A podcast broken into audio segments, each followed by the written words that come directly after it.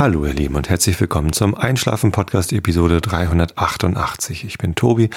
Ich lese euch heute ein bisschen Immanuel Kant vor aus der Kritik der reinen Vernunft. Davor gibt es den Rilke der Woche und davor erzähle ich euch was, damit ihr abgelenkt seid von euren eigenen Gedanken und damit dann besser einschlafen könnt.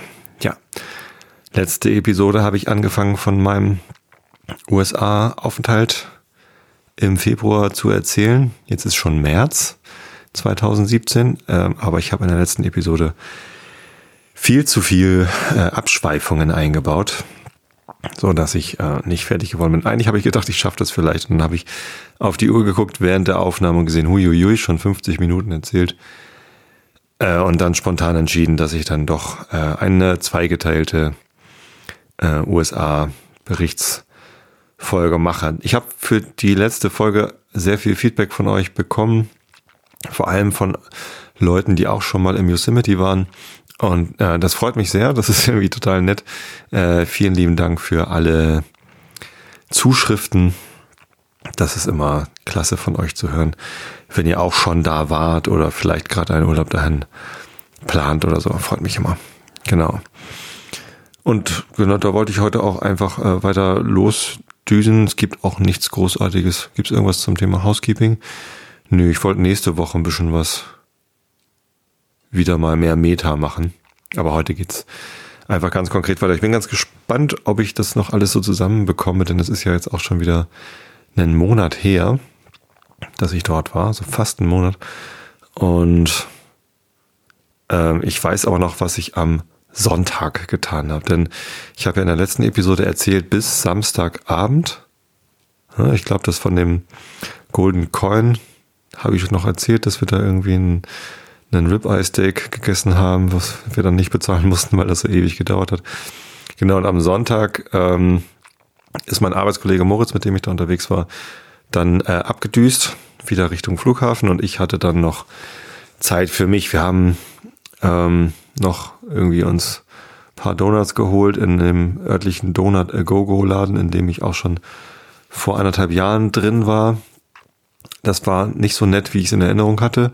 Im Wesentlichen auch, weil äh, es war dort laut und irgendwie blöd. Und ich habe dann erst irgendwie ein paar Tage später, als ich nochmal da war, erfahren, dass das Laute eine Pumpe war, denn der Laden war unter Wasser. Der war überschwemmt gewesen und die hatten da irgendwie ja, größere Pro Probleme, als man das so auf den ersten Blick sehen konnte. War zwar ein Teil vom Laden irgendwie abgesperrt, Toiletten waren irgendwie gesperrt, aber ich hatte es noch nicht so richtig begriffen, was da los war. Äh, Wasser war ein echtes Problem anscheinend dieses Jahr im, in, in jenem Teil von Kalifornien, in vielen Teilen von Kalifornien. Da war irgendwie mehr Wasser als erwartet. Und ja, da hat es den irgendwie den Laden zerlegt. Nun, äh, war auch nicht weiter schlimm. Ich wollte ja nur die Donuts da essen. Genau, ich bin dann am Sonntag wieder reingefahren und ich konnte auch äh, auf dem normalen Weg reinfahren, also auf der 140 ist es, glaube ich, Highway 140, äh, ins Valley und ich merkte schon so auf dem Weg dorthin, jetzt bin ich wieder allein unterwegs. Ich bin zwar auch allein mit dem Auto von San Jose nach Mariposa gefahren am Freitag, ähm, aber ich wusste ja, dass mich dort jemand erwartet und ich war nicht so völlig frei in meiner Bewegung. Und ich erinnerte mich dann am Sonntag, als ich dann alleine fuhr, schon daran, dass ich irgendwie vor anderthalb Jahren, als ich vier Tage allein äh, unterwegs war, man kommt dann irgendwann in so einen Modus oder ich komme dann in so einen Modus, dass ich merke, jetzt ist wirklich jede Entscheidung frei. Ich bin an niemanden mehr gebunden. Ich kann anhalten, wann ich will. Ich kann Pause machen, wann ich will. Ich kann essen, wann ich will und was ich will und wo ich will. Und das ist ein komplett anderer Modus, als wenn man mit jemand anders unterwegs ist und beständig dann äh, sich absprechen muss oder Kompromisse eingehen muss oder ja abwägen muss, äußere ich diesen Wunsch jetzt überhaupt? Wie wichtig ist mir dieser Wunsch?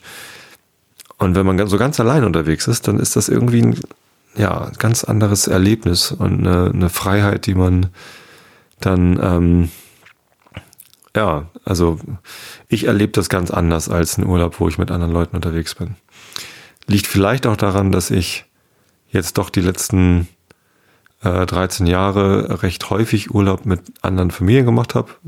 Vornehmlich mit unseren Freunden, die nach Schweden ausgewandert sind, dann in Schweden oder jetzt letztes Jahr in Schottland, aber auch andere Sachen, wo man dann einfach mit vielen Leuten unterwegs ist und da geht man halt ständig Kompromisse ein und es ist ständig irgendwie Organisation und Absprache und ja, das hält manchmal auf, das hält auch mich davon ab, alle Wünsche zu äußern und das ist irgendwie dann was anderes, wenn man da allein unterwegs ist. Und nun war ich halt aber gar nicht so besonders gut vorbereitet. Äh, also natürlich war ich vorbereitet und ich äh, hatte Wanderkarten und ich wusste, was ich so ungefähr machen möchte. Aber ich ähm, hatte mir keinen konkreten Plan zurechtgelegt, wann ich denn eigentlich welche Wanderung machen möchte und bin dann reingefahren ins äh, Yosemite Valley und wusste ungefähr, wo ich hin muss, um Wanderungen machen zu können, die ich noch nicht gemacht hatte. Aber ich wusste nicht welche. So, und dann bin ich halt einfach mal so quasi geradeaus durchgefahren. Da kommt man dann ins äh, Half Dome Village, heißt es dann, glaube ich. Da sind dann so Zeltplätze und interessanterweise haben da auch Leute gezeltet. Äh, interessanterweise, weil es dort äh, tatsächlich nachts irgendwie minus 10 Grad geworden ist. Es lag Schnee auf den Wiesen und da standen halt dann Zelte auf dem Schnee. Ich weiß gar nicht, ob die Leute dann erst den Schnee wegräumen, bevor sie da ihr Zelt aufstellen, also mit Schneeschippen oder irgendwie so. Weil ich mir vorstelle, wenn ich dann ein, ein Zelt auf den Schnee äh, aufbaue, also da war nicht viel Schnee, aber halt so, weiß nicht, 20 Zentimeter, 30 Zentimeter, irgendwie so schon eine Schneedecke. Und ähm, vielleicht auch weniger. Vielleicht auch nur 10 Zentimeter. Ich weiß, es, es lag Schnee. So, und ähm, wenn ich dann Zelt drauf baue, dann schmilzt der Schnee ja. Und dann ist es immer nass von unten. Und das ist doch irgendwie, dann liegt man immer in so einer Pfütze drin. Keine Ahnung, aber ist, doch, ist das nicht blöd? Ich weiß nicht, auf Schneezelten habe ich noch nie gemacht. Naja, ich hoffe, die haben den Schnee weggeräumt und dann ihre Zelte draufgestellt. Ich habe das nicht so genau untersucht. Die Zeltplätze waren auch so ein bisschen ab von der Straße. Zumindest bin ich dann da so die Straße längs gegangen und ich kannte das da halt auch noch nicht und ich wusste irgendwie, okay, wenn ich jetzt irgendwie hier so rechts abbiege, dann komme ich hier zu so Wasserfällen. Ich weiß aber gar nicht, wusste, konnte den Weg nicht einschätzen, ob es dann irgendwie bergauf, bergab, keine Ahnung was. Na, bergab wohl nicht, aber ähm, oder Ebenenweges irgendwie zu den Wasserfällen geht äh, ob man auf die Höhe der Wasserfälle kommt oder nicht und so. Und ja, dachte dann irgendwie, na gut, ich möchte jetzt doch eigentlich lieber erstmal im Warmen wandern. Das war schon mittags und die Sonne schien so in das Tal hinein. Und dann dachte ich, dann gehst du erstmal da zu der nördlicheren Tour, die ich dann noch, oder Strecke, die ich dann noch gesehen hatte, und die hieß Mirror Lake. So, und da führte ein Wanderweg längs, den ich auch noch nicht kannte. Ich war dort noch nie und dachte dann, na gut, dann gehst du einfach mal da längs, wo alle anderen Touristen auch längs gehen. Lässt dich mal so treiben. War dann ja auch der erste Moment, wo ich dann so allein äh, gewandert bin und ähm, das war relativ einfach, das dann so zu finden. Äh, gut ausgeschildert und relativ schnell war ich dann, ohne großartig mich anzustrengen, am Mirror Lake ähm, das ist eigentlich gar kein See, sondern das ist äh, eine Verbreiterung vom äh, Tenaya Creek, glaube ich.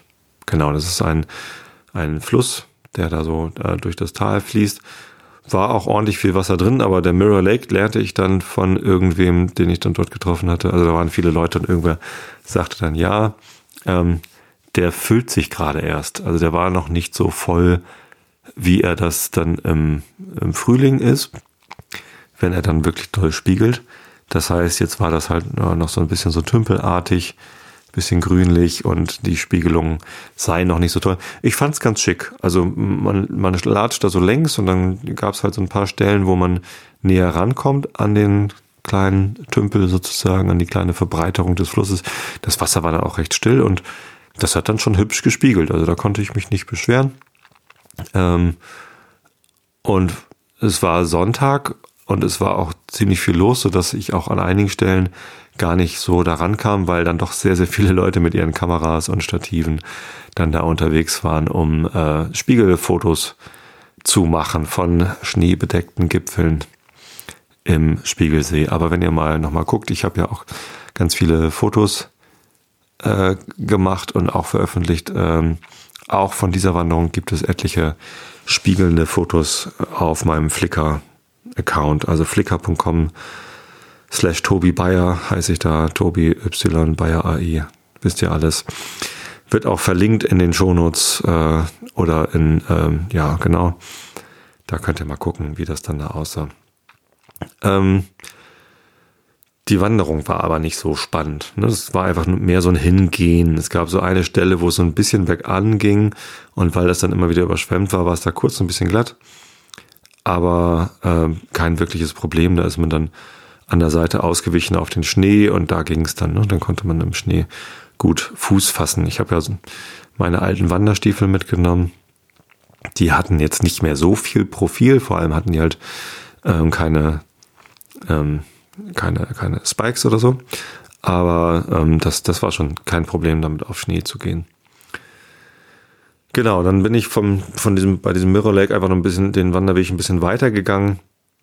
Das wurde dann relativ schnell sehr, sehr matschig, eben weil da so viel Wasser war. Ähm, teilweise war der Wanderweg auch äh, ja wirklich so überflutet, dass man so über eine Strecke von von zwei Metern, drei Metern, vier Metern äh, dann auf einmal so zehn Zentimeter tief Wasser da drauf stehen hatte oder auch fließende Gewässer auf dem Weg hatte in, äh, in dieser Tiefe. Und da musste man dann so ein bisschen klettern. Entweder den Weg ein bisschen verlassen, so an der Seite waren dann irgendwie so Baumstämme, über die man rüberklettern konnte oder einfach ja ein bisschen vom Weg weg durch den Wald und dann, dann so weiter. Ähm, aber irgendwann war die Überschwemmung dann so tief, dass ich dachte, nee, jetzt möchte ich hier nicht weitergehen. Ich habe die Stiefel zwar frisch gewachst, bevor ich losgelaufen bin. Und zwar mit ordentlich viel Wachs, sodass die auch wirklich schon dicht waren. Aber das war mir dann nicht mehr geheuer, weil ich das auch nicht einschätzen konnte. Wie schön wird dieser Wanderweg denn noch und was passiert hier eigentlich? Also wie, wie komme ich überhaupt weiter?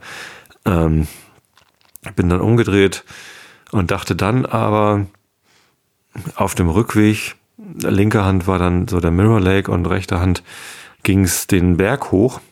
Gegenüber, also hinter dem Fluss äh, war der Half Dome. Da war ich so quasi unter, also da, wo die, wo der Dom nur halb ist, da, äh, wo mutmaßlich die andere Hälfte runtergefallen war. Ist sie aber nicht. Ich habe dann hinterher im, im, Museum gelernt, dass äh, da nichts abgestürzt ist, sondern dass der einfach so gewachsen ist.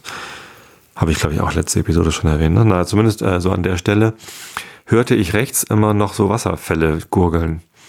Und dann dachte ich, naja, also diese Wanderung hier, das, das ist eigentlich ein bisschen langweilig. Ich würde gerne noch ein bisschen mehr so Bergsteigen, also nicht wirklich Bergsteigen, aber so ein bisschen mehr, mehr Abenteuer habe ich mir gewünscht. Und dann bin ich einfach mal kurzerhand dann rechts den, den Hang hochgelaufen, um zu gucken, wo kommt denn das Wasser hierher? Da war dann so eine Stelle, wo dann das Wasser so runterlief. Und da gurgelte das weiter oben dann auch so. Und dann dachte ich, guckst mal, wo der Wasserfall ist. Vielleicht kommt man da näher ran. Und bin dann dem Flusslauf gefolgt, immer weiter hoch, immer weiter hoch. Und das war einfach so ein, so ein Waldweg, ne? So ein bisschen steinig, immer wieder so große Felsen, aber ähm, im Wesentlichen Waldboden äh, mit Laub, hier und da mal ein bisschen Schnee aber nicht so viel Schnee, weil das ja wie gesagt die Nordseite war und da scheint dann ja doch viel die Sonne drauf. Herrlich warm, ich so im T-Shirt quasi äh, dann immer weiter hoch, immer weiter hoch. Das war dann auch schön anstrengend und ich suchte ja auch so ein bisschen die Anstrengung. Es sollte ja auch irgendwie ein bisschen sportliches Wandern sein, bis ich dann äh, so quasi merkte, jetzt bin ich hier über den Bäumen im Tal. Ne, wenn man, als man unten im Tal spazieren gegangen ist, da war halt dann auch viel Wald, also auch um den Mirror Lake rum stehen halt viele Bäume und hohe Bäume. Da sind so Kiefern und alle möglichen Pinien und was weiß ich was so alles. Und die sind auch recht hoch. Aber irgendwann war ich dann über diesen Bäumen. Und das dauerte auch gar nicht lang, weil das halt recht steil nach oben ging. Und dann dachte ich, das ist ja cool. Wenn ich jetzt hier so noch ein Stück weiter nach rechts gehe, also wieder quasi nach Osten, ähm, dann komme ich hier aus dem Wald raus. Und da hinten sind so Felsen in der Sonne. Und da will ich hin. So, und dann äh, wurde es halt doch so ein bisschen kraxelig, bergsteigerisch und, und Let's Go Climb a Rock mäßig. Ähm, ohne dass ich Ausrüstung gebraucht hätte, äh, war es dann aber schon so, dass ich mich halt beim, beim Klettern irgendwie mit allen Vieren abstützen und ja, das war dann Abenteuer genug. Also dann, dann merkte ich auch so, hier komme ich jetzt so an meine Grenze. Ich würde, ich habe dann Stellen gesehen, wo ich dachte, das hier übersteigt jetzt quasi meine Risikobereitschaft, äh, hier zu klettern, denn hier ist weit und breit niemand mehr, hier kann mich niemand hören, wenn ich rufe und das ist irgendwie, ja, ich, ich bin halt auch allein unterwegs und wenn mir hier jetzt was passiert, dann äh, wäre das irgendwie schlecht. Aber ich wollte unbedingt auf dieses äh, Geröllfeld kommen. Also Geröll im Sinne von große Findlinge, teilweise so, ähm, so richtige Felsen, so, so vier Meter Felsen, aber teilweise auch so ein Meter Durchmesser Felsen, die dann halt so alle durcheinander da so rumlagen und da schien halt so richtig schön die Sonne drauf. Und da bin ich so ein bisschen in dieses Geröllfeld reingeklettert. Das war auch alles fest, da hat sich nichts bewegt, außer so ganz kleine Steine, die so ein bisschen locker waren. Ähm, also so, so 50 Zentimeter Durchmessersteine, die haben da so ein bisschen gekippelt. Aber nichts, wo ich irgendwie hätte dann da den, den Hang runterrutschen oder sonst was. Es war schon sicher genug. Und da bin ich dann draufgeklettert, habe mir einen schönen Stein ausgesucht, der groß genug war, um darauf dann kurz äh, Pause zu machen. Da habe ich mich dann hingesetzt, äh, mein Picknick ausgepackt. Ich hatte mein äh, Beef Jerky mit und Wasser und so. Dann habe ich mich da ein bisschen hingefläzt, äh, einen Proteinriegel gegessen, Wasser getrunken und den Aussicht, äh, die Aussicht genossen, denn das war dann wirklich so genau gegenüber vom Half Dome. Äh, man konnte ins Yosemite Valley äh, rüber luschern und ähm, auch nach, nach Osten hin nochmal so zwei hübsche schneebedeckte Gipfel erspähen, die ich nicht ganz identifizieren konnte. Ich glaube, ich habe die hinterher nochmal identifiziert, müsste ich glatt nochmal reingucken in äh, in meinem Flickr äh, da die Fotos von diesem Punkt, ähm, da, da war ich sehr ergriffen irgendwie von, von diesem Moment. Ich bin halt so hochgekraxelt, das war jetzt irgendwie keine bergsteigerische Meisterleistung oder so. Ich bin jetzt nicht, habe jetzt nicht den Mount Everest erklommen, aber das war so, ja, das war genau das, was ich machen wollte. Einfach ein bisschen Abenteuer, ein bisschen Klettern, äh, ein bisschen aus der Komfortzone raus, aber nicht äh, in die Gefahr. Und das war genau richtig. Äh, Puls war hochgegangen und ja, herrlich. Das war echt gut. Könnt ihr jetzt sogar nachgucken, wie viel Puls ich denn hatte. Ich glaube, da an dem Tag hatte ich dann auch meinen Brustgurt um, weil ich irgendwie äh, meine, meine Wanderungen, die habe ich auch alle ähm, getrackt. Ich kann ja mal eben nachgucken in meinem Garmin. Ich habe ja so eine Garmin-Uhr. Diese Wanderungen müssten da eigentlich drin sein. Keine Internetverbindung, doch, glaube ich, Internetverbindung. So, Aktivitäten, Statistiken, Wandern, ist hier gar nicht drin. Alle Aktivitäten. Hamburg laufen, ich bin schon wieder so oft gelaufen hier. Yosemite Park wandern. Das war dann ja der zwölfte, nee, der elfte muss das doch gewesen sein, ne? Ja. Der elfte, zweite, Genau. Nee, das elfte, zweite war die Wanderung da den Dings hoch. Ähm, das habe ich in der letzten Episode erzählt. Der zwölfte war das, genau. Da bin ich da so längs gelaufen. Genau, erster zum. Ähm, könnte ich auch mal ein Bild von posten. Da kann man genau sehen, wo ich meinen Abstecher gemacht habe. Lustig. Das GPS hat so ein bisschen gezappelt, also die Werte, wie weit ich da gelaufen bin. Angeblich waren das 21 Kilometer, glaube ich aber nicht ganz. Vor allem 739 Meter Höhenunterschied. Äh, nein, das war es, glaube ich, nicht. Hm. Also positiver Höhenunterschied. So, und jetzt wollte ich mal gucken, wie war denn da so mein Puls? Nee, da hatte ich den Pulsmesser nicht um. Schade. Schade, schade. Aber immerhin, ich habe hier ein, ein Minimum von 1214 Meter Höhenmeter und ein Maximum von 1637, also 420 Höhenmeter waren es mal auf alle Fälle. Genau, und wenn man dann so das hoch und runter mit reinrechnet, vielleicht war es doch ganz ordentlich. Die Wanderung.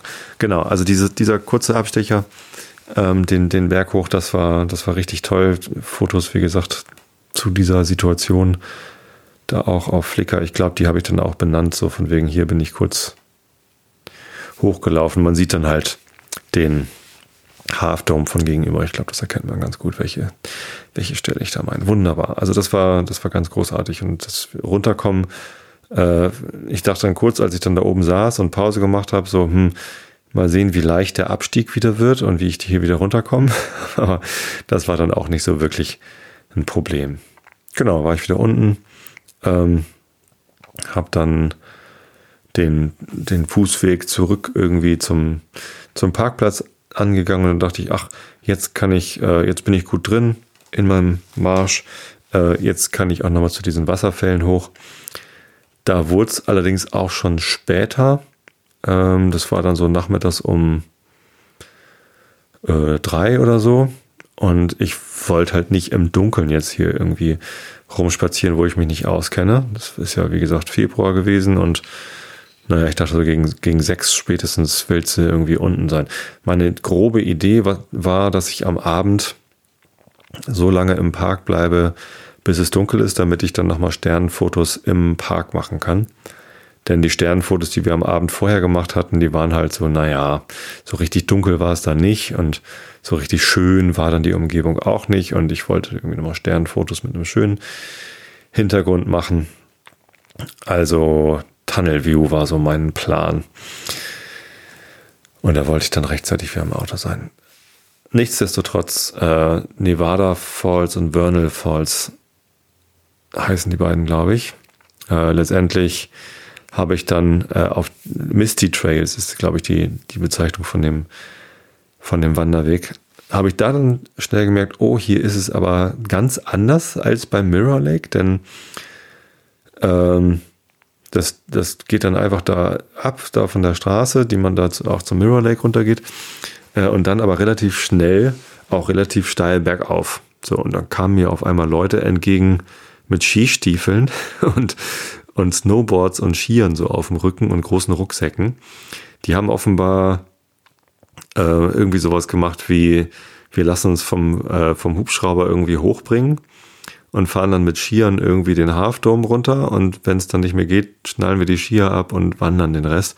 Irgendwo müssen die dahergekommen sein. Ich weiß nicht genau, wie da das Skigebiet so funktioniert, aber das fand ich ganz lustig. Ähm, und da war es auch schon wieder deutlich schwieriger, da längs zu gehen, weil ich halt, ähm, ja, da wo es dann steil war und wo dann Wasser rübergelaufen war, da war es dann einfach glatt. Und da musste man schon aufpassen, obwohl das schon noch so ein asphaltierter Wanderweg war, der auch recht stark frequentiert war. Genau, da kommt man dann nach einem Kilometer oder so, ich weiß es gar nicht so weit, aber ähm, es geht dann teilweise doch steil bergauf. Da musste ich dann auch mal einen Schritt langsamer gehen, damit es nicht so anstrengend war. Ähm, kommt man dann zu einer Brücke über, was ist denn das da? Äh, Merced River wahrscheinlich. Also so ein anderer Fluss, der dann unten im Tal weiter fließt. Ähm, und da kann man dann von dieser Brücke aus kann man den Vernal Fall sehen und der war schon, der war schon schick. Also das ist dann mal ein etwas anderer Wasserfall, nicht so ein, so ein Riesenwasserfall wie der Yosemite Upper Fall. Das ist ja so ein, also der, der fällt schon ziemlich weit und hat so eine ganz aufplusternde Charakteristik. Und der Vernal Fall ist einfach breit, da ist irgendwie viel Platz und da läuft das Wasser einfach mal so, so runter und auch nicht, nicht so weit. Also irgendwie so, der, der wirkt irgendwie kompakter, der ist nicht so, nicht so aufgeplustert. Sah man aber auch nur so aus der Ferne. Und dann habe ich nochmal auf meine, meine Wanderkarte geguckt und da sind dann auch so Karten irgendwie am Wegesrand. Und dann sah ich, okay, man kann da noch wieder näher rankommen an den Vernal Fall und ich hatte ja auch noch ein bisschen Zeit und dachte mir dann so, okay, wie komme ich da irgendwie hin? Es gibt einen Wanderweg, der direkt am Fluss längs geht. Da stand aber drin im Winter geschlossen. Und im Winter sollte man dann diese äh, eine, eine Route nehmen, die deutlich länger ist und dann so ein bisschen ausschweifend irgendwie links äh, erst noch, noch rechts rum und dann wieder links rum und so serpentinenartig dann den Berg hochgeht. Ähm, und ich als braver Mensch habe dann gedacht, na gut, wenn da im Winter geschlossen ist, dann probiere ich das gar nicht erst. Dann gehe ich gleich die Winterroute. Ähm, habe mich dann noch gefragt, komme ich von hier aus vielleicht auf einem anderen Weg wieder zurück zum Parkplatz. Da war noch ein Weg eingezeichnet. Da war aber ein Pferd drauf abgebildet und kein Wanderer. Äh, und da stand dann Stock Only. Und habe ich gefragt, was heißt denn jetzt Stock Only? Und dann habe ich noch andere Wanderer da gefragt, so was, was bedeutet, darf man nur Pferden, aber warum, was heißt denn Stock? Ja, so Livestock, sagten sie dann so, und das sind halt irgendwie dann Tiere.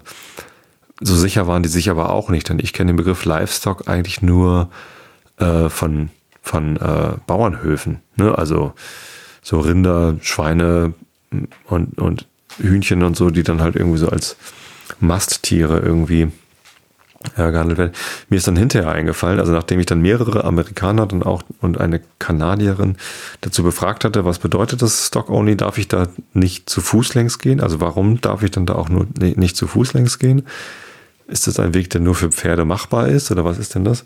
Wussten sie alles nicht so, ähm, ja, Stock Only. Und später ist mir da aufgefallen, wahrscheinlich geht es nicht, sind nicht die Tiere mit Stock gemeint, sondern äh, das sind halt die Wege, die von den ähm, Lieferanten, also Stock im Sinne von hier, hier werden Lieferungen äh, ja, oder Waren befördert. Warum dann nur die da längst dürfen oder so, ist nur so eine, ich weiß es nicht genau, was sie damit meinten mit dem Stock Only. Wahrscheinlich irgendwie Warenlieferungen auf Pferden, weil Straßen waren das dann nicht. Ja, ähm, habe ich nicht ausprobiert. Zumindest habe ich dann, wie gesagt, die längere Route probiert. Auch wieder ein relativ einfacher Wanderweg. Äh, dann nicht mehr asphaltiert, aber irgendwie so äh, Schotter in Serpentinen äh, den Berg hoch. Allerdings endete der dann auch relativ abrupt in äh, Schneefeldern, so dass man da auch, ja, ich bin dann so ein bisschen auf den Schneefeldern noch rumgelaufen, aber ziemlich bald kamen mir dann zwei entgegen, die dann doch sehr am Schlittern waren. Ähm, und dann traf ich noch auf eine Gruppe junger, ich weiß nicht, ob sie noch Studenten waren, die hatten so Uni, äh, Pullis an, aber das heißt ja nicht, dass sie selber noch an den Unis waren. Vielleicht waren, waren die auch schon fertig mit Studieren äh, drei Jungs, ein Mädchen und äh, die fragte ich dann so, ja, wie, wie ist denn hier so der Weg weiter? Ja, ach, es wird halt jetzt irgendwie sehr eisig und was hast du denn unter deinen Schuhen? fragten sie mich und dann sagte ich, ich habe hier ein ganz normal Profil und dann guckten sie sich das an und verzogen ihre Minen und sagten, ah, nee, ja, hm, du kannst ja mal probieren, wie weit du kommst, so, aber man sah ihnen an, dass sie äh, mir da nicht viel äh, dass, sie, dass ich mir da nicht viel versprechen sollte. Und tatsächlich ging es dann auch irgendwann nicht mehr so richtig gut weiter. Da war dann einfach Schicht im Schacht äh, zu rutschig äh, und zu glatt und dann bin ich wieder umgedreht. Allerdings äh, war das trotzdem sehr, sehr schön, äh, denn von dort hatte man auch wieder einen ganz fantastischen Blick. Auch von da habe ich wieder äh, ganz tolle Fotos gemacht. Von da kann man dann nämlich auch wieder den Yosemite-Wasserfall sehen. Sogar äh, von einer Stelle irgendwie beide Wasserfälle in der Ferne so hintereinander. Genau, guckt man so durchs, durchs Tal durch. Ja, großartig. Ähm, toller Ausblick und auch eine schöne Wanderung da so hoch. Die Höhe von, von 1600 war jetzt irgendwie nicht so, dass ich da keine Luft mehr bekommen hätte. Aber wie gesagt, wenn der Schnee dann im Weg ist, dann geht's halt nicht weiter. Ja, ähm, also einfach wieder runter. Äh, als ich dann unten war ähm, und so auf dem Weg zum, zum Parkplatz war, sah ich, wie die, äh, die Berggipfel, vor allem so der, der Halfdome, wie der dann anfing zu glühen. Der hat dann auf einmal so orange irgendwie im, in der Abendsonne geleuchtet und dachte ich, geil, das wollte ich eigentlich immer noch mal fotografieren. Dann bin ich irgendwie noch extra gelaufen, damit ich weiter wegkam von dem Berg, um irgendwie besseren Blick zu haben, weil ich war halt dann im Wald und der Blick auf den Berg war mir dann von, von den Bäumen verstellt und ich konnte nicht so gut fotografieren. Allerdings hielt dieser Moment dann auch nicht, nicht lang genug an. Ich habe da irgendwie so, so ein bisschen, so ein bisschen Orange habe ich auf dem Foto drauf, aber nicht so viel, wie ich äh, gern gehabt hätte. na, egal. Das war jetzt auch nicht so mein, mein Ziel. Mein Ziel für den Tag war ja noch irgendwie Sternfotos machen. Also bin ich dann zu meinem Auto und hoch auf äh, wieder zum Tunnel View. Ähm, das ist von meinem Rückweg ein Abstecher gewesen. Das, das sind so zehn Minuten. Also das ist nicht wirklich schlimm, da noch einmal eben hochzufahren. Ähm, bin da angekommen, als es dann schon, schon deutlich dämmerig war. Und tatsächlich war da richtig Betrieb beim Tunnel View. Das ist wie gesagt so ein, so ein Parkplatz für irgendwie, was, wie viele Autos mögen da hinpassen? So 30, 40 Autos irgendwie, keine Ahnung. Nicht klein, aber jetzt auch nicht irgendwie riesengroß. Es gibt da auch kein Haus, wo dann irgendwie Tunnel View äh, Devotionalien verkauft werden. Sowas gibt's nicht. Aber halt so ein richtig schön, das ist ein richtig schöner Aussichtspunkt. Und der war voll mit bestimmt 10, 12, 15 Fotografen, die alle ihre fetten Stative aufgebaut hatten äh, und alle eingerichtet waren auf Langzeitbelichtung, um irgendwie Yosemite äh, Nachtfotos zu machen. Und das war, das war sehr nett. Also da ähm, kamen dann auch relativ bald die Sterne raus. Venus, Mars waren eh schon irgendwie hell am Himmel zu sehen. Und äh, Orion ging auf über den Bergen und äh, dann sah man bald eben diesen, diesen Blick.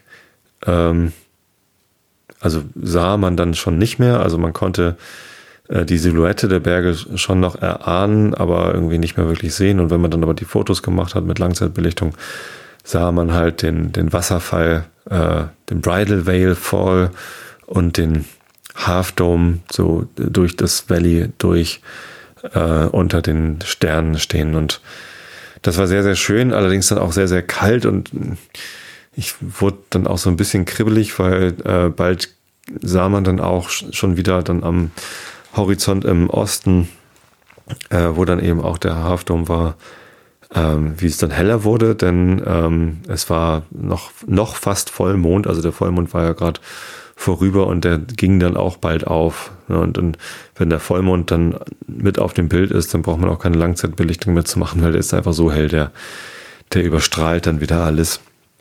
Also habe ich dann schnell ein paar Bilder gemacht.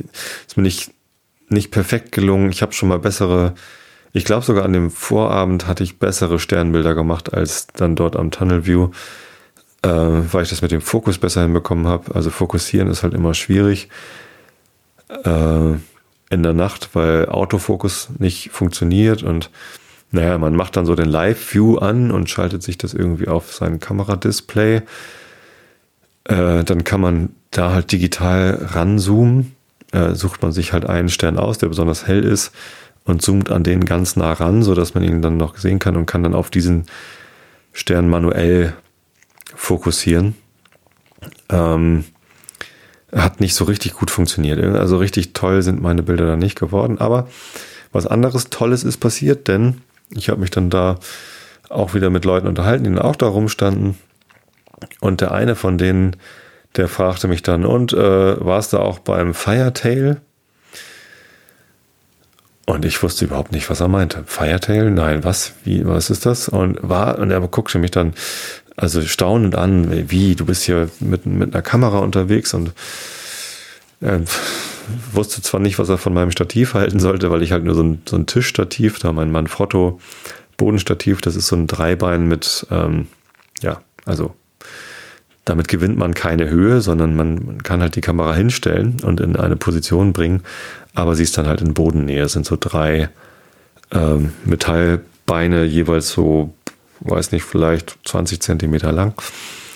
Äh, und wenn man den aber ausklappt, dann hat man die Kamera halt so in 5 Zentimeter Höhe oder so. Ähm, ja, Firetail. Äh, und sein, sein, sein Wortlaut war halt so, man, promise me, tomorrow you'll go and see Firetail. Und dann hat er auf seiner Kamera äh, zurückgescrollt und mir die Bilder gezeigt und ich habe das nicht glauben können, was ich da gesehen habe. Das ist halt ein, ein dunkler Berg vor dunkler Kulisse, äh, ohne Sterne, aber also so eine, so eine, so eine dunkle Felswand. Und da sieht man einen Wasserfall, der orange leuchtet. Und äh, ja, sieht toll aus, was du da bearbeitet hast, aber ähm, nein, nein, ich habe das nicht bearbeitet. Das, das sieht so aus. Das ist dann äh, bei Sonnenuntergang fällt das Licht da so, dass äh, das musst du dann äh, gucken. So. Und dann fiel mir auch auf, ja genau, beim Rausfahren aus dem Park, äh, beziehungsweise als ich zum Tunnelview hochgefahren bin, bin ich äh, an so einer Stelle vorbeigekommen.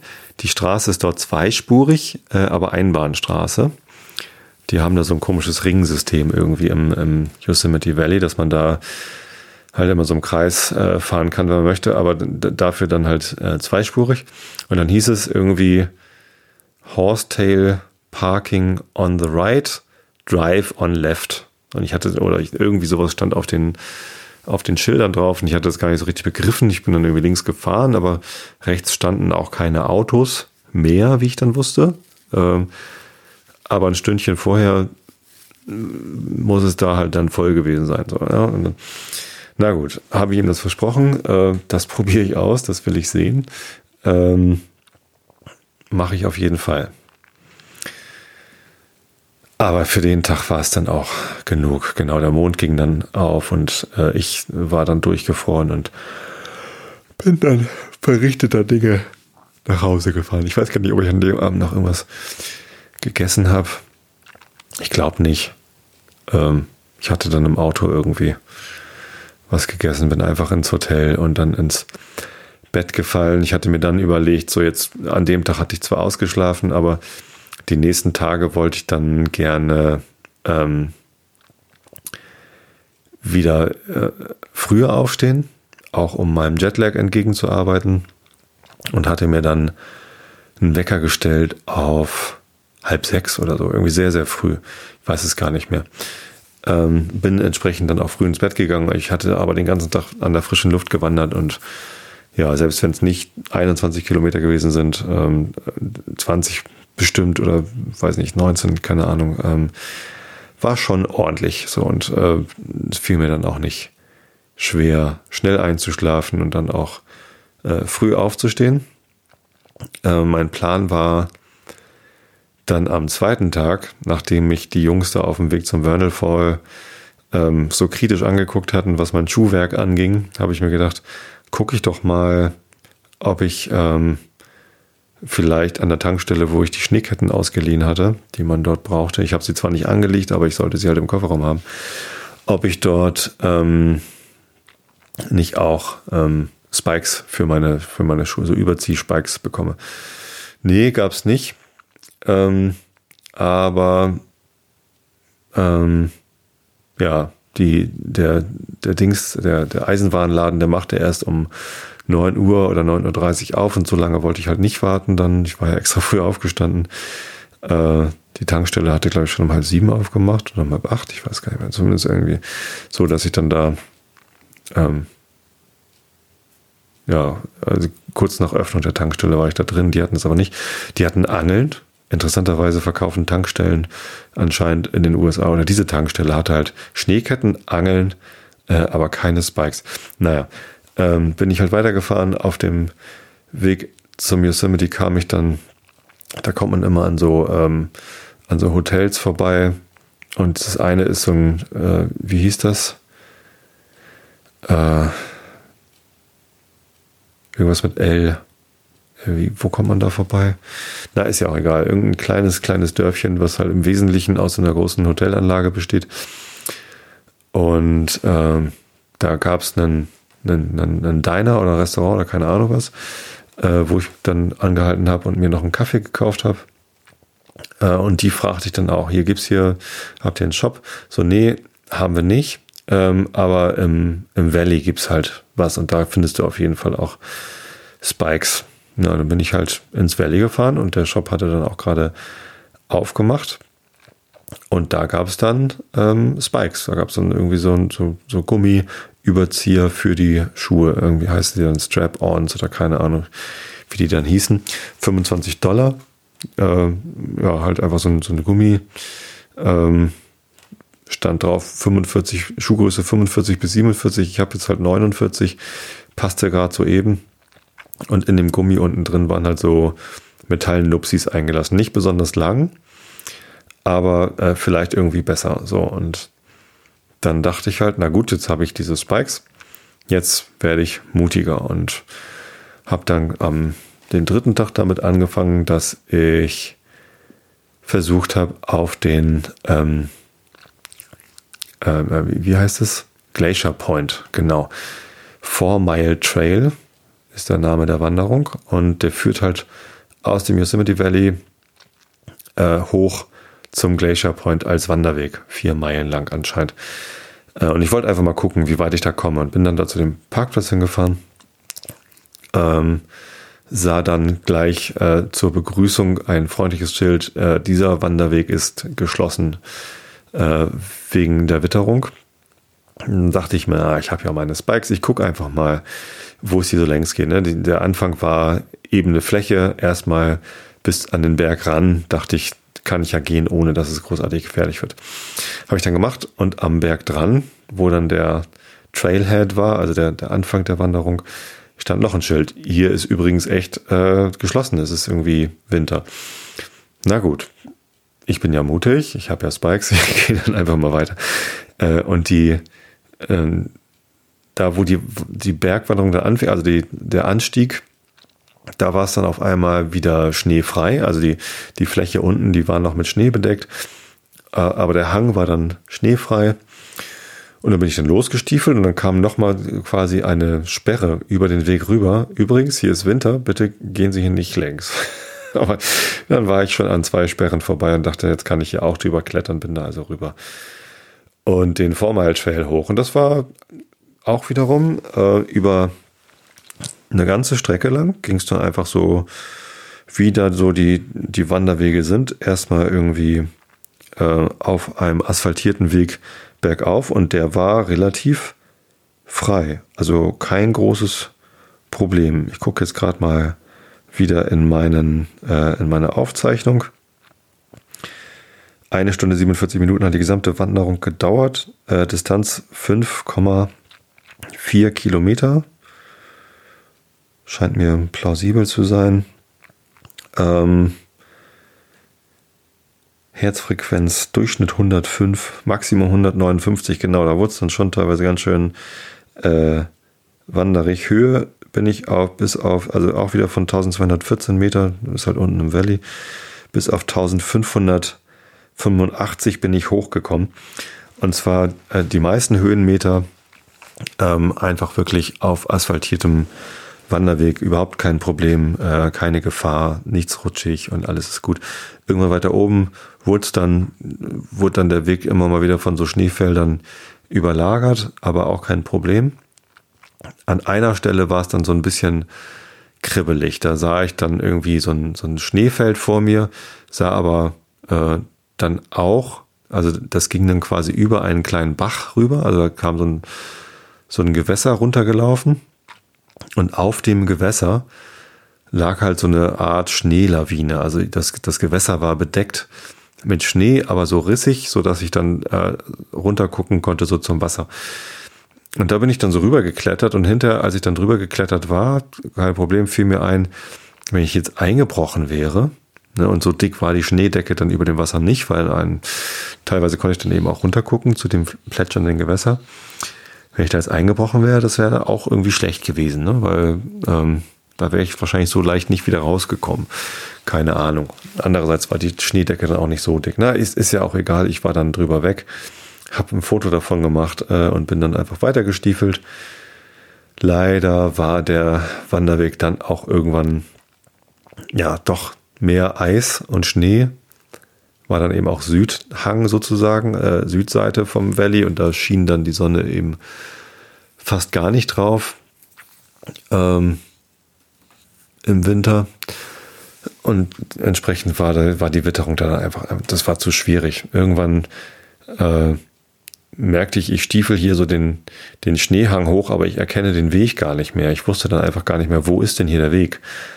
Und ähm, merkte dann auch, dass ich wahrscheinlich schon gar nicht mehr auf dem Weg war, sondern einfach irgendwie den Hang da hochgestiefelt bin ähm, und irgendwie weit ab war vom Weg. Ich konnte zwar noch sehen, wo ich herkam, aber ich konnte einfach nicht mehr erkennen, wo der Weg weiterging. Wahrscheinlich hat er schon längst die nächste Serpentine gemacht gehabt und ja, ich habe es halt einfach dann nicht gesehen und gedacht, na gut, dann muss das jetzt hier reichen. Weiter hoch, also bis zum Glacier Point habe ich sowieso nicht geglaubt, dass ich da hochkomme, weil das nochmal irgendwie paar, paar weitere Höhenmeter gewesen wären, so ein paar hundert. Ähm, aber ähm, ihr ahnt es schon von da oben.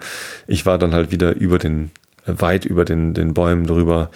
Äh, ich hatte wunderbare Ausblicke äh, auf das ganze Valley. Mir gegenüber war dann der Yosemite Fall, Upper Yosemite Fall. Also die, das war quasi gegenüber von der Wanderung, die wir am Samstag äh, gemeinsam gemacht hatten, Moritz und ich. Äh, zum Yosemite Fall war ich jetzt halt auf der, auf der Südseite vom, vom Valley und es war fantastisch. Strahlender Himmel, äh, dann zwar keine Sonne auf der Seite, es war ein bisschen kühler, aber halt ein wunderbarer Blick auf das sonnenbeschienene Tal und die Berge und El Capitan gegenüber und ja, wunderbar. Also ganz großartig, ich habe es genossen. Ich fühlte mich deutlich abenteuerlicher als am Tag zuvor, äh, weil ich eben auch mit meinen Spikes dann da äh, rumgerutscht bin. Ähm, die haben zwar gut Halt gegeben, als ich dann aber wieder unten war, äh, nach nicht mal zwei Stunden, äh, habe ich dann drunter geguckt, aber habe ich die Spikes abgemacht und ähm, da fehlten schon von den neun Metallnupsis oder wie viele da auch immer jemals dran gewesen waren, irgendwas so zwischen, zwischen acht und zehn. Also neun. Nee, vielleicht waren es auch, ich weiß nicht. Äh, an der Ferse waren, glaube ich, drei und unter der Fußfläche waren nochmal irgendwie fünf, sechs, sieben. Ich, ich, ich kann mich nicht genau erinnern. Da fehlten zumindest schon viele. Also hinten war noch eine und irgendwie vorne waren noch irgendwie drei Metallspitzen von, von fünf oder so. Und ähm, da waren schon viele Metallnupsis rausgefallen einfach. Und das fand ich so ein bisschen, bisschen ärgerlich. Und dann äh, bin ich halt äh, direkt am Nachmittag äh, wieder hin zu diesem Laden im Village und habe nochmal nachgefragt, hier, äh, sind die eigentlich für, für Single-Usage irgendwie gemeint oder ähm, habe ich hier irgendwie ein schlechtes Paar erwischt und die, ähm, ich weiß nicht, fühlte mich so ein bisschen unwohl, weil die haben 25 Dollar gekostet. Das ist zwar Geld, aber für, für so, das war halt offensichtlich kein Profi-Equipment irgendwie. Ähm, aber die waren total freundlich und haben gleich, ja, hier komm, was willst du? Willst du Geld zurück oder willst du äh, neue haben? äh, hast du die Quittung? Ich so, nee, ich habe die Quittung irgendwie leider gerade nicht, aber ich habe die halt heute Morgen hier gekauft. Ja, und ist okay. Dann wollte ich, habe ich gesagt, ich wollte morgen nochmal wandern und äh, ich hätte ganz gern neue. Ja, ja, nimm dir neue, alles klar. Und dann hat er die eingescannt und die alten da behalten und ja, fertig. Also das war ganz problemloser Umtausch. Also großes Lob an den, ich glaube, Gift Shop oder so. Also einfach ein Geschenkeladen äh, mitten im, im Yosemite Village. Ähm, sehr, sehr nett, sehr freundlich zuvorkommt. Ja, das war dann mittags. Ich war ja recht früh dann da und äh, nicht mal zwei Stunden den Four Trail so weit rauf, wie es ging und wieder runter. Hab mir dann zum Mittag äh, einen Salat und einen Burger da in dem, äh, in dem Village geholt. Ein Restaurant hatte offen, sehr viele Sachen hatten zu. Ähm, ja, so eine Art Kantine dann wo ich dann Mittag gegessen habe. Und ähm, ich wollte halt dann unbedingt zum Firetail, aber das war ja erst um, naja, also der, der Moment, der passiert dann halt so bei Sonnenuntergang, 17.30 Uhr war die Vermutung. Äh, der Typ oben auf dem Tunnel View in der Nacht hatte mir aber, oder am, am Vorabend hatte mir aber gesagt, sei mal ruhig, um halb fünf schon da, sonst kriegst du keinen guten Platz. Na gut. Also bin ich ähm, mittags um zwölf in einem Restaurant auf die Idee gekommen, was kannst du denn jetzt noch machen, wenn du noch so ein bisschen Zeit hast? Äh, ausruhen, gute Idee. Hm. Aber ausruhen wurde mir dann auch irgendwie zu langweilig. Ähm, und dann bin ich, äh, habe ich nochmal meine, meinen Plan rausgeholt und dann gab es noch so einen Wanderweg. Ähm, wie hieß der? Valley Loop, genau, den Valley Loop der ging auch da irgendwie vorbei, direkt irgendwie bei dem, bei dem Restaurant.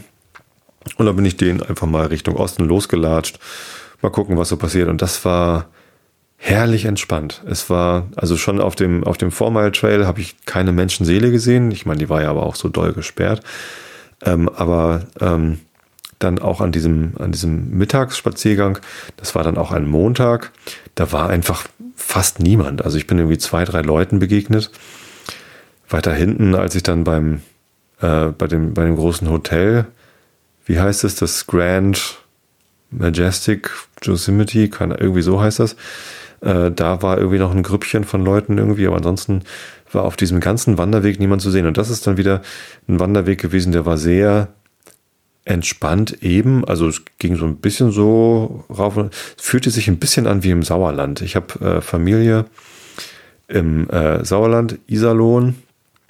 Und wenn man da so an der Lenne spazieren geht, das war so sehr ähnlich wie der Valley Loop Wanderweg. So im Wald, aber ein sehr lichter Wald und sehr schöner Wald. Und ähm, so ein bisschen immer hoch und runter, aber nicht wirklich steil hoch und nicht wirklich steil runter und äh, nichts zum Klettern, sondern einfach entspanntes äh, so Mittelgebirgswandern. Also natürlich sind da auch Berge, aber dieser Wanderweg, der führt halt so am Berg entlang. Der, der führt dann auch dahin, wo später der Mirror Lake kommt, aber quasi eine Etage höher irgendwie. Ich sah dann sogar auch den, den Wanderweg äh, unten vom, vom Mirror Lake, aber ich war halt quasi ein bisschen höher. Ähm, und bin dann einfach, ja, so, so ein Stückchen da längs gelaufen äh, und irgendwann einfach wieder umgedreht, um äh, diesen, um die Zeit gut rumzubringen bis zum, ähm, bis zum Firetail. Genau, und damit ich jetzt mal zum Punkt komme, ich merke schon, ich habe schon wieder 50 Minuten hier von diesem Urlaub erzählt. Ähm, erzähle ich euch jetzt vom Feierteil. Denn ja, ich bin dann dorthin, äh, war um halb fünf, glaube ich, da. Da standen schon die ersten Autos, haben da schon geparkt. Ich bin da einfach irgendwie, habe ich mich zu den anderen Autos dazugestellt und dann da so hingegangen. Und da standen schon die ersten Grüppchen mit ihren Stativen. Eine Stunde bevor das passiert ist, standen da schon locker irgendwie sechs, sieben Leute mit, mit Stativen, so in so einem zwei, drei Grüppchen habe ich mich zu der einen Gruppe dazugesellt und guten Tag gesagt und irgendwie äh, so ein bisschen geklönt, aber die waren auch schon irgendwie in tieferen Gesprächen, obwohl die sich auch gerade erst kennengelernt hatten. Äh, war ich so ein bisschen außen vor, aber äh, das, das war so ganz nett dann mal irgendwie so zu, zu gucken, wie die das so machen und von diesem Spot aus sah man halt den Horsetail Fall, den hatte ich vorher noch gar nicht so große Beachtung geschenkt. Äh, relativ schmaler, dünner Wasserfall, ähm, der da so runterplätscherte. Und die Idee war halt, bei Sonnenuntergang wird die Felswand, vor der der so runterfällt, nicht mehr beleuchtet. Die wird dann dunkel. Äh, aber ähm, es gibt halt so eine Woche im Jahr, oder so ein paar Tage im Jahr. Wobei eigentlich müsste das im Herbst ja nochmal passieren. Das habe ich jetzt noch gar nicht recherchiert. Aber es ist halt nur ähm, so, an, so vom 10. Februar oder so bis zum, bis zum 15. Februar oder so gibt es so die Möglichkeit, dass der Firetail passiert.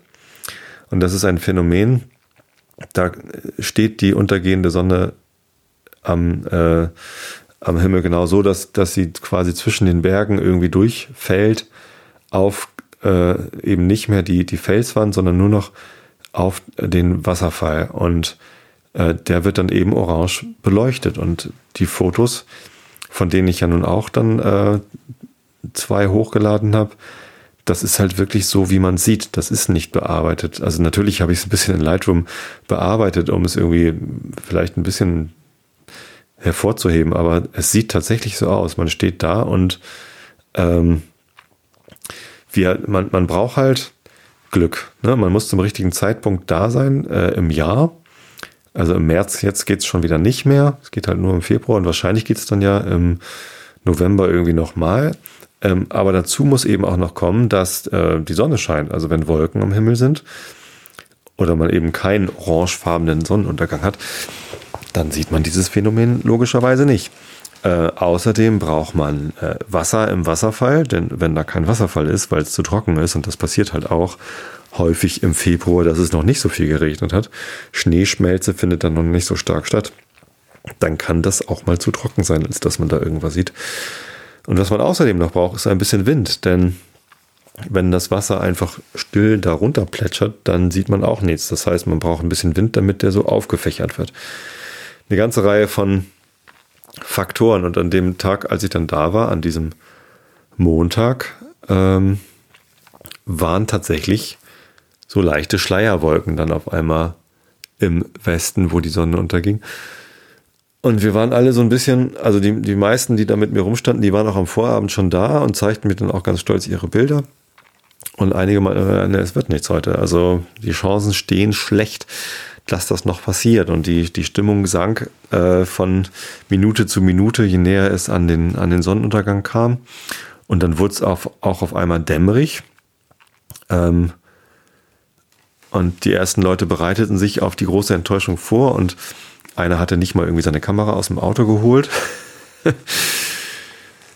Und es wurde aber immer voller, es wurde, wurden immer mehr Leute, auch äh, einfach nur so mit, mit Handykameras, also jetzt nicht nur die großen Kameras mit Stativ, sondern auch eine Familie mit kleinen Kindern, wo der Vater erklärte, wenn wir ganz viel Glück haben, dann passiert hier gleich was Tolles und äh, die Kinder waren auch schon ganz aufgeregt.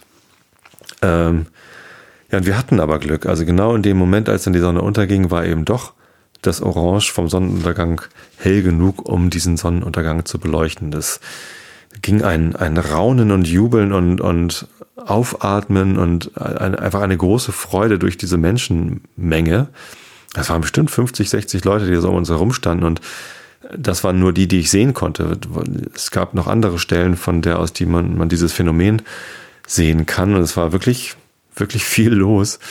Ähm, und alle haben ähm, äh, gejubelt und, und fotografiert. Und ich habe äh, wie, wie ein Verrückter irgendwie meine Serienbildfunktion äh, und die Serienbelichtung auch irgendwie äh, bedient und immer mal wieder einen anderen Bildausschnitt gewählt und fotografiert wie ein, wie ein Blöder, aber auch mich einfach an diesem Anblick erfreut. Es war wirklich wunder, wunderschön. Also es ist nicht so, dass ich jetzt irgendwie in der Nachbereitung dieser Fotos äh, den Wasserfall orange angemalt hätte wenn man nach Firetail googelt oder Yosemite Firetail, dann findet man auch genau dieses Foto in tausend verschiedenen Ausführungen. Also könnt ihr mir glauben, es ist echt. Das ist, äh, sieht, sieht wirklich genauso aus. Und ich, ja, war extrem, also den, nicht nur den Tränen nah, sondern mir, mir kullerten die Tränchen runter vor Freude, dass ich so viel Glück hatte, dass ich irgendwie von diesem Phänomen überhaupt erfahren hatte, denn es war ja am Tag vorher auch schon da,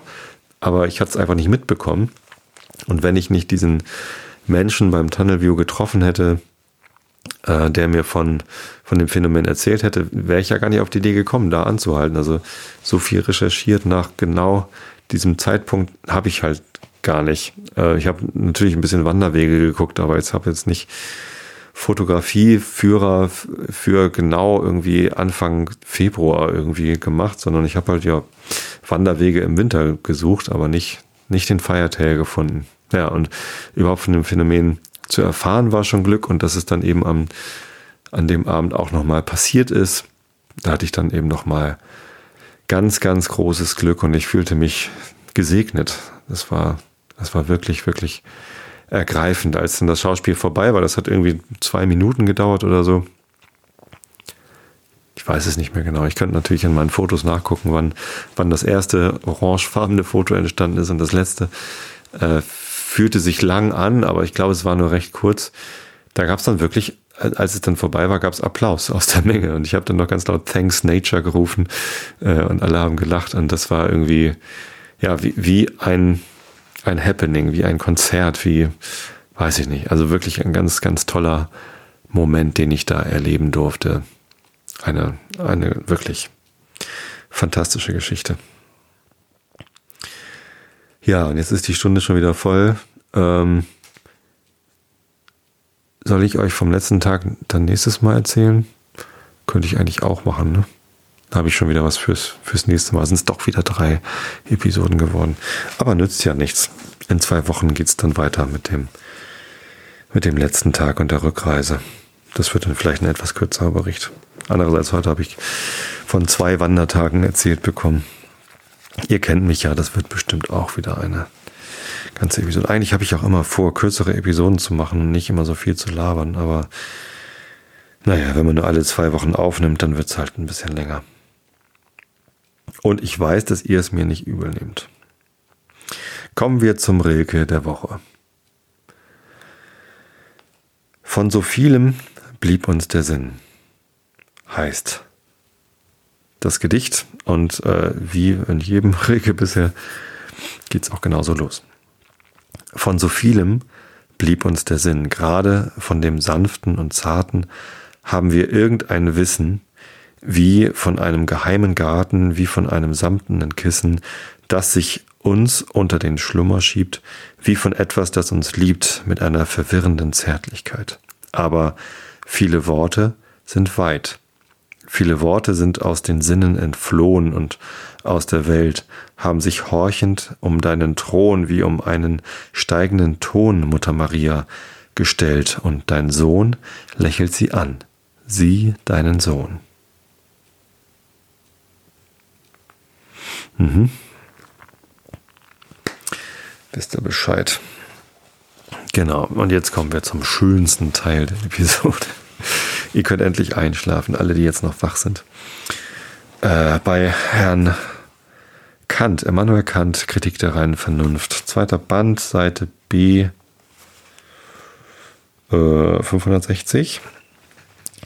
Wir sind beim wunderschönen äh, Abschnitt äh, Transzendentale Dialektik in der Auflösung der dritten Antinomie. Kommen wir zu drittens Auflösung der kosmologischen Ideen von der Totalität der Ableitung der Weltgegebenheiten aus ihren Ursachen. Also Augen zu und zugehört. Man kann sich nur zweierlei Kausalität in Ansehung dessen, was geschieht, denken, entweder nach der Natur oder aus Freiheit. Die erste ist die Verknüpfung eines Zustandes mit einem Vorigen in der Sinnenwelt, worauf jener nach einer Regel folgt, da nun die Kausalität der Erscheinungen auf Zeitbedingungen beruht und der vorige Zustand, wenn er jederzeit gewesen wäre, auch keine Wirkung, die allererst in der Zeit entspringt, hervorgebracht hätte, so ist die Kausalität der Ursache dessen, was geschieht oder entsteht, auch entstanden und bedarf nach dem Vorstandsgrundsatze selbst wiederum eine Ursache. Dagegen verstehe ich unter Freiheit im kosmologischen Verstande das Vermögen, einen Zustand von selbst anzufangen, deren Kausalität also nicht nach dem Naturgesetz wiederum unter einer anderen Ursache steht, welche sie der Zeit nach bestimmte. Die Freiheit ist in dieser Bedeutung eine rein transzendentale Idee, die erstlich nichts von der Erfahrung Entlehntes enthält, zweitens deren Gegenstand auch in keiner Erfahrung bestimmt gegeben werden kann, weil es ein allgemeines Gesetz selbst der Möglichkeit aller Erfahrung ist, dass alles, was geschieht, eine Ursache mithin auch die Kausalität der Ursache, die selbst geschehen oder entstanden, wiederum eine Ursache haben müsse. Wodurch denn das ganze Feld der Erfahrung, soweit es sich erstrecken mag, in einen Inbegriff bloßer Natur verwandelt wird. Da aber auf solche Weise keine absolute Totalität der Bedingungen im Kausalverhältnisse heraus zu bekommen ist, so, verschafft, so schafft sich die Vernunft die Idee von einer Spontanität, die von selbst anheben könne zu handeln, ohne dass eine andere Ursache vorangeschickt werden dürfe, sie wiederum nach dem Gesetze der Kausalverknüpfung zur Handlung zu bestimmen. Es ist überaus merkwürdig, dass auf diese transzendentale Idee der Freiheit sich äh, der praktische Begriff derselben Gründe und jene in dieser das eigentliche Moment der Schwierigkeit ausmache, welche die Frage über ihre Möglichkeit von jeher umgeben haben. Die Freiheit im praktischen Verstande ist die Unabhängigkeit der Willkür von der Nötigung durch Antriebe der Sinnlichkeit. Denn eine Willkür ist sinnlich, sofern sie pathologisch durch Bewegungs Bewegursachen der Sinnlichkeit affiziert ist. Sie heißt tierisch arbitrium brutum, wenn sie pathologisch nezessitiert werden kann. Die menschliche Willkür ist zwar ein Arbitrum, Arbitrium sensitivum, aber nicht brutum, sondern liberum, weil Sinnlichkeit ihre Hand, Handlung nicht notwendig macht, sondern dem Menschen ein Vermögen beiwohnt, sich unabhängig von der Nötigung durch sinnliche Antriebe von selbst zu bestimmen. Man sieht leicht, dass wenn alle Kausalität in der Sinnenwelt bloß Natur wäre, so würde jede Begebenheit durch eine andere in der Zeit nach notwendigen Gesetzen bestimmt sein und mithin, da die Erscheinungen, sofern sie die Willkür bestimmen, jede Handlung als ihren natürlichen Erfolg notwendig machen müssten, so würde die Aufhebung der transzendentalen Freiheit zugleich alle praktischen, alle praktische Freiheit vertilgen. Denn diese setzt voraus, dass obgleich etwas nicht geschehen ist, es doch habe geschehen sollen und seine Ursache in der Erscheinung also nicht so bestimmend war, dass nicht in unserer Willkür eine Kausalität liege, unabhängig von jenen Naturursachen und selbst wieder ihre Gewalt und Einfluss etwas hervorzubringen, was in der Zeitordnung nach empirischen Gesetzen bestimmt ist, mithin eine Reihe von Begebenheiten ganz von selbst anzufangen. Es geschieht hier äh, also hier, was überhaupt in dem Widerstreit einer sich über die Grenzen möglicher Erfahrung hinauswagenden Vernunft angetroffen wird, dass die Aufgabe eigentlich nicht physiologisch, sondern transzendental ist. Daher die Frage von der Möglichkeit der Freiheit, die Psychologie zwar anficht, aber da sie auf dialektischen Argumenten der bloß reinen Vernunft beruht, samt ihrer Auflösung lediglich die Transzendentalphilosophie beschäftigen muss. Um nun diese, welche eine befriedigende Antwort hierüber nicht ablehnen kann, dazu in Stand zu setzen, muss ich zuvörderst ihr Verfahren bei dieser Aufgabe durch eine Bemerkung näher zu bestimmen suchen. Wenn Erscheinungen Dinge an sich selbst wären, mithin Raum und Zeit Formen des Daseins der Dinge an sich selbst, so würden die Bedingungen mit dem Bedingten jederzeit als Glieder zu einer und derselben Reihe gehören und daraus auch in gegenwärtigem Falle die Antinomie entspringen, die allen transzendentalen Ideen gemein ist, dass diese Reihe unvermeidlich für den Verstand zu groß oder zu klein ausfallen müsste.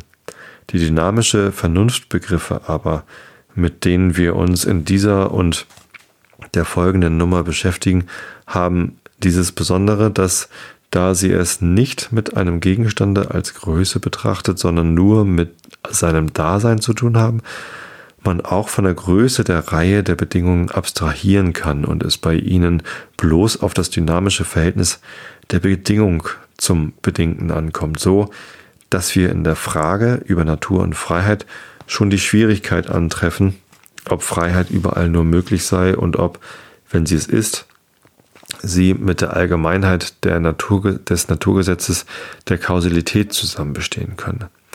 Mithin, ob es ein richtig disjunktiver Satz sei, dass eine jede Wirkung in der Welt entweder aus Natur oder aus Freiheit entspringen müsse, oder ob nicht vielmehr beides in verschiedener Beziehung bei einer und derselben Begebenheit zugleich stattfinden könne.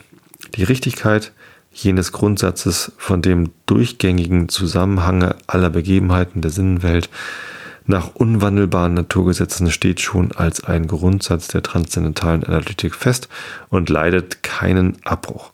Es ist also nur die Frage, ob dem ungeachtet in Ansehung eben derselben Wirkung, die nach der Natur bestimmt ist, auch Freiheit stattfinden könne. Oder ob diese durch jene unverletzliche Regel völlig ausgeschlossen sei. Und hier zeigt die zwar gemeine, aber betrügliche Voraussetzung der absoluten Realität der Erscheinungen sogleich ihren nachteiligen Einfluss, die Vernunft zu verwirren. Denn sind Erscheinungen Dinge an sich selbst, so ist Freiheit nicht zu retten. Als denn ist Natur die vollständige und an sich hinreichend bestimmt bestimmende Ursache jeder Begebenheit und die Bedingung derselben ist jederzeit nur in der Reihe der Erscheinungen enthalten, die samt ihrer Wirkung unter dem Naturgesetze notwendig sind. Wenn dagegen Erscheinungen nichts äh, für nichts mehr gelten, als sie in der Tat sind, nämlich nicht für Dinge an sich, sondern bloß Vorstellung, die nach empirischen Gesetzen zusammenhängen, so müssen sie selbst noch Gründe haben, die nicht Erscheinungen sind. Eine solche intelligible Ursache aber wird in Ansehung ihrer Kausalität nicht durch Erscheinungen bestimmt, ob zwar ihre Wirkungen erscheinen und so durch andere Erscheinungen bestimmt werden können, sie ist also samt ihrer Kausalität außer der Reihe, dagegen ihre Wirkungen in der Reihe der empirischen Bedingungen angetroffen werden. Die Wirkung kann also in Ansehung ihrer intelligiblen Ursache als frei und doch zugleich in Ansehung der Erscheinungen als Natur, äh, als Erfolg aus denselben nach den Notwendigkeiten der Natur angesehen werden. Eine Unterscheidung, die, wenn sie im Allgemeinen und ganz abstrakt vorgetragen wird, äußerst subtil und dunkel scheinen muss, die sich aber in der Anwendung aufklären wird. Hier habe ich nur die Anmerkung machen wollen, dass da der durchgängige Zusammenhang aller Erscheinungen in einem Kontext der Natur ein unnachlasslich Gesetz ist, dieses alle Freiheit notwendig umstürzen müsste, wenn man der Realität der Erscheinungen hartnäckig anhängen wollte. Daher auch diejenigen, welche hierin der gemeinen Meinung folgen, niemals dahin haben gelangen können, Natur und Freiheit miteinander zu vereinigen. Darf man ja gespannt sein. Das nächste Kapitel heißt die Möglichkeit der Kausalität durch Freiheit in Vereinigung mit dem allgemeinen Gesetze der Naturnotwendigkeit. Mhm. Nun gut, würde ich sagen. So, ich wünsche euch allen eine gute Nacht, gute zwei Wochen. Nächste Woche gibt es den Realitätsabgleich, glaube ich. Und dann übernächste Woche den Abschluss des Berichts aus meinem Yosemite-Urlaub. Ich habe euch alle lieb. Bis zum nächsten Mal. Gute Nacht.